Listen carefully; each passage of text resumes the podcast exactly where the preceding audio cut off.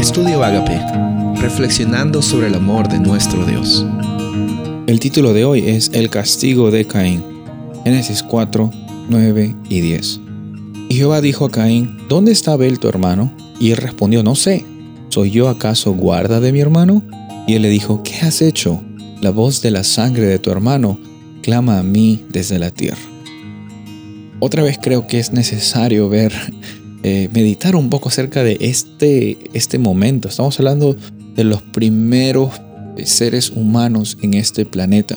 Estamos hablando de la realidad del pecado como una fuerza egoísta, profunda, que solo piensa en sí mismo y, en agradarse a sí mismo. Y, y, vemos que cómo es que también nubla nuestros sentimientos, nuestros pensamientos y la capacidad de decidir por, por Dios. Vemos que Dios mismo viene en su misericordia, se manifiesta con Caín y le dice, ¿dónde está tu hermano?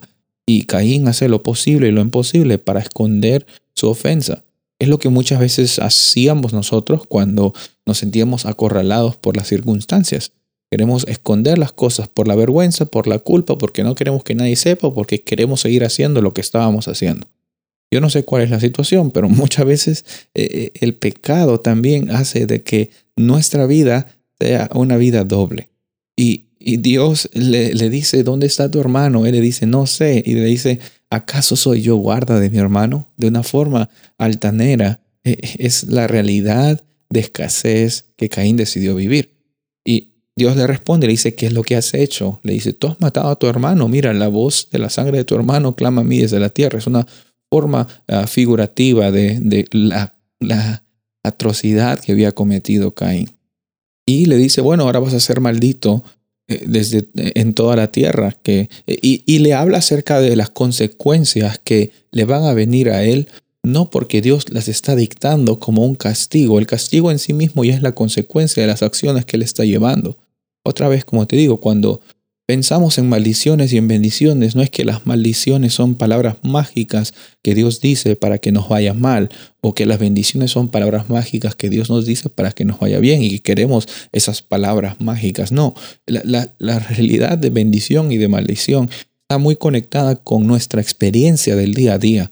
Y nuestra experiencia del día a día está muy conectada también sobre cómo es que está nuestro corazón y nuestra identidad. Estamos basados en la realidad de que somos hijos e hijas de Dios. Estamos viviendo el amor que no es un amor egoísta, sino es un amor que no es vanidoso y que siempre piensa en los demás. Estamos amando a Dios y amando a las otras personas.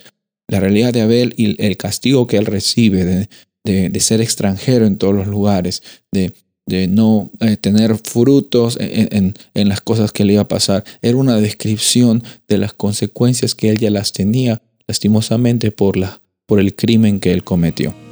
Y sabes, Dios no se goza en, en los castigos. A veces pensamos que es la realidad de Dios. No, Él sabe que se goza, se goza en saber de que tú estás viviendo esta vida siempre confiando de que Él va a estar presente y que Él es lo único y lo más que necesitamos y que ya lo tenemos, que ya lo recibimos y que ya lo vivimos. Esta experiencia de abundancia es una realidad hoy. Soy el pastor Rubén Casabona y deseo que tengas un día bendecido.